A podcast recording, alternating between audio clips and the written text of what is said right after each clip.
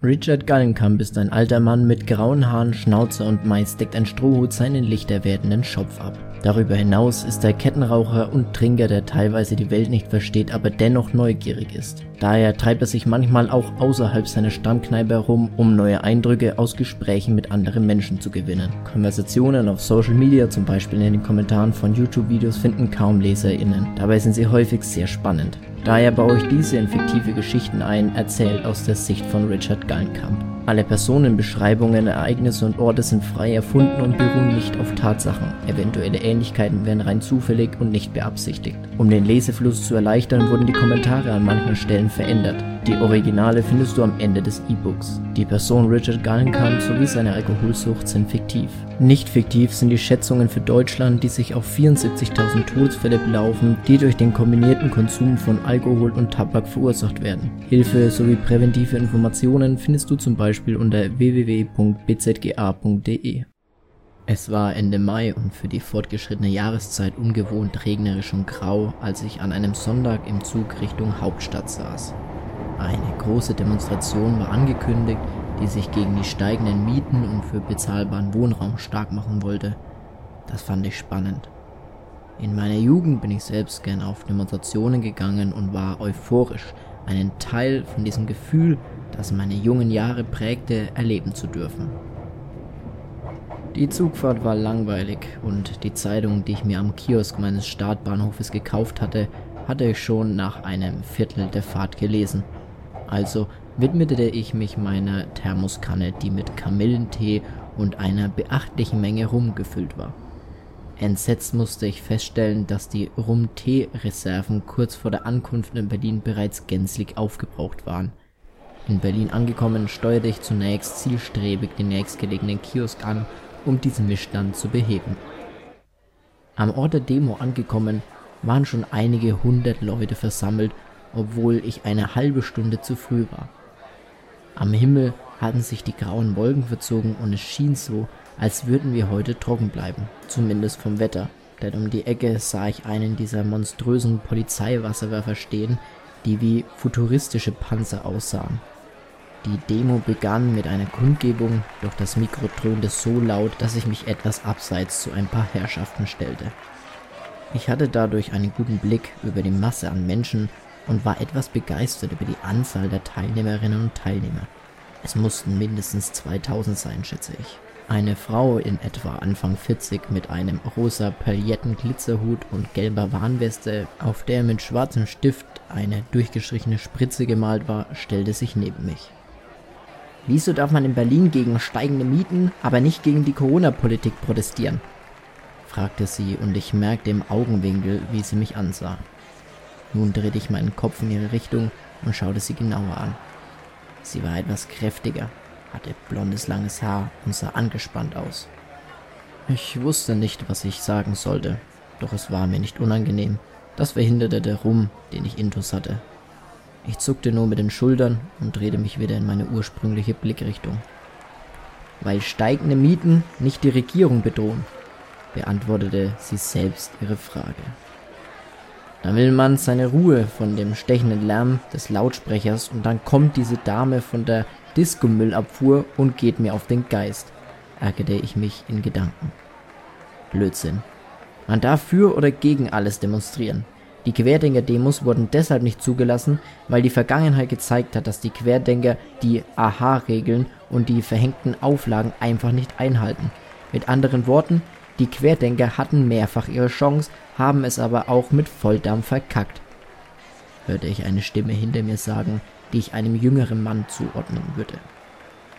Ich drehte mich bewusst nicht um, da ich keine Lust hatte, in eine Diskussion verwickelt zu werden, bei der ich eine Person ernst nehmen sollte, die mir mit einer derart lächerlichen Kostümierung gegenüberstand.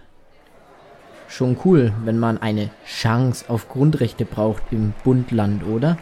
Das ist so, weil Linke und Grüne die Polizei kontrollieren. Geifert sie nach hinten. Ich sah mich in der Kundgebung um und tatsächlich hielt sich fast jede und jeder an die Abstandsregel und ich sah keine Person, die keine Maske trug. Selbst die Dame mit der Diskokugel auf dem Kopf trug eine Maske, auch wenn diese mit der Aufschrift Lüge versehen war. Und überhaupt, Die Lösungskonzepte in der Mittelstufe meiner Schulzeit besaßen etwa die gleiche fundierte Analyse. Der Umstand, dass Mieten steigen, ist schlecht, also muss man verbieten, dass Mieten steigen. Die Idee, einem marktwirtschaftlichen Mangel an einem Gut überragender Bedeutung einer Gesellschaft durch das nochmalige Verringern von Investitionsanreizen zu begegnen, ist zum Scheitern verurteilt, warf ein Mann ein, der schräg hinter ihr stand, so dass ich ihn erst jetzt bemerkte. Die Rückwanderung großer Teile der ausländischen Bevölkerung würde das Problem sehr leicht lösen. Dann mal gute Heimreise, empörte sich die Dame mit bebender Stimme. Ich wollte flüchten, doch ehe ich diesen Impuls folgen konnte, platzte es aus mir heraus. Verdammt, was ist eigentlich Ihr Problem? Gehen Sie den Leuten mal nicht auf den Nerven und ach ja, Glückwunsch zu der dümmsten Aussage, die ich heute gehört habe. Dass der Wohnraum knapp wird, liegt nicht an den Ausländern oder Flüchtlingen. Wenn es keinen Zinseszins gibt, dann wird es eben in Immobilien investiert. Dann kommt noch die Überregulierung in allen Bereichen. Es sind so viele verschiedene Faktoren, die dabei mitspielen. Sitzt Ihnen wohl Ihr Glitzerhut zu eng? Mit den letzten Worten drehte ich ab, ohne eine Antwort abzuwarten, und schwankte ein paar Meter weiter, so dass ich sie nicht mehr sehen und hören musste. Mein neuer Standort war offenbar ähnlich schlecht gewählt. Ein Mann in meinem Alter, der auf seinem Rollator sitzt, flucht ohne festen Adressaten in die Menge. Warum bauen die nicht Häuser, anstatt zu demonstrieren? Größeres Angebot bedeutet niedrigere Mieten. Da kann jeder etwas tun. Logisch, dachte ich mir die gehen hier auf die Straße, weil sie ihre Miete kaum bezahlen können und sollen ein verdammtes Haus bauen? Was stimmt nur mit diesen Leuten hier am Rand der Demo nicht?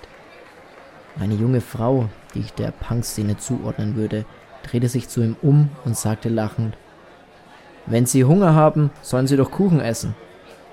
Der Mann ist offenbar kein Freund dieser Veranstaltung und schüttelt nur den Kopf in ihre Richtung. Daraufhin drehte sie sich ein Stück weiter ins seine.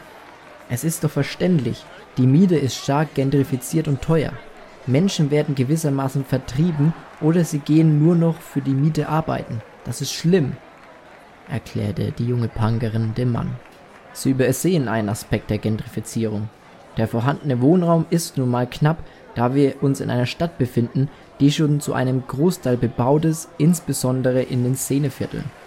Die Gentrifizierung ist im Grunde nichts anderes als eine Vorselektierung aufgrund der Preiserhöhung, denn die Wohnungen werden ja immer noch vermietet.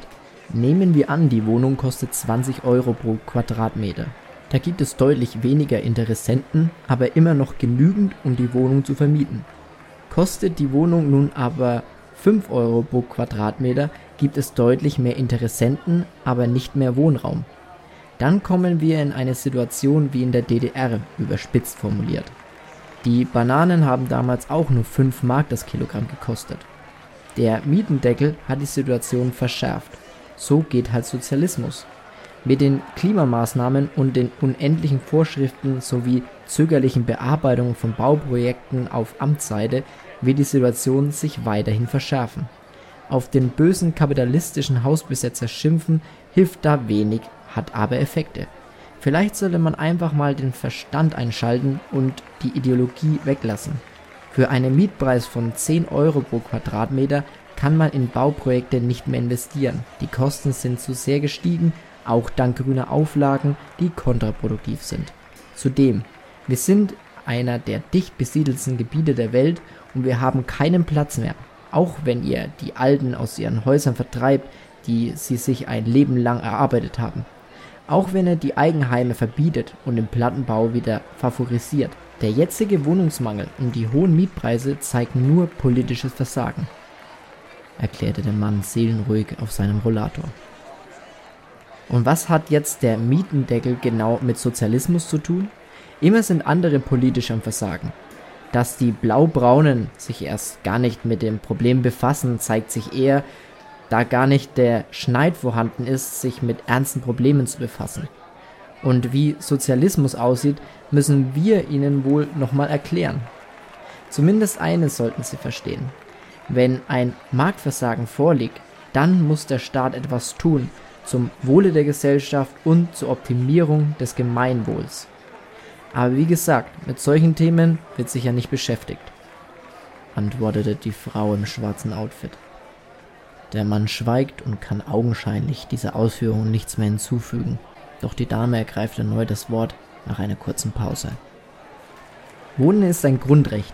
Das Problem liegt einerseits in der staatlichen Deregulierung des sozialen Wohnungsbaus und andererseits in der Privatisierung des Wohnungsmarktes. Große Investmentspekulanten, die Wohnraum durch Luxussanierungen vernichten, sind ein großer Preistreiber.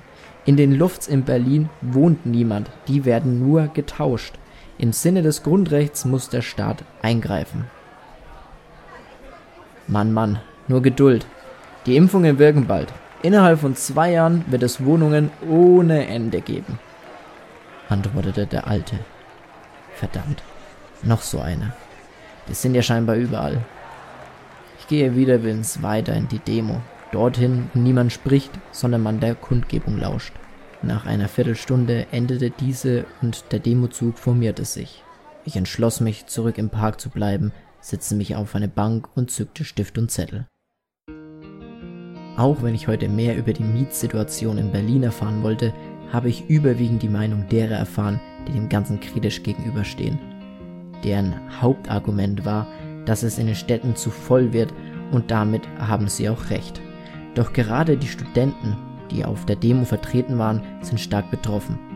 Nicht, weil es keinen Wohnraum mehr gäbe, sondern weil Renovierungen teilweise nur für Reiche gebaut werden. Treu dem Motto, Reiche bauen für Reiche. Diese können sich Studentinnen und Studenten schlicht nicht leisten. Es gibt aber auch Hoffnung, denn beispielsweise leerstehende Büros sollen in Studentenwohnungen umgebaut werden. Wenn diese dann auch bezahlbar werden, würde das meiner Meinung nach den Wohnungsmarkt etwas entspannen. Trotzdem ist es nur ein erster Schritt. Es ist teilweise vermessen, dass sich die Bundesrepublik Deutschland über die DDR lustig macht und diese als Mangelwirtschaft bezeichnet, da dort Banalen fehlten, denn hierzulande fehlt es an bezahlbaren Wohnraum. Es gibt im Übrigen auch keine Unis auf dem Dorf, wo Studentinnen und Studenten unter Umständen bezahlbar wohnen könnten. Hier gibt es einiges zu tun. Richard Gallenkamp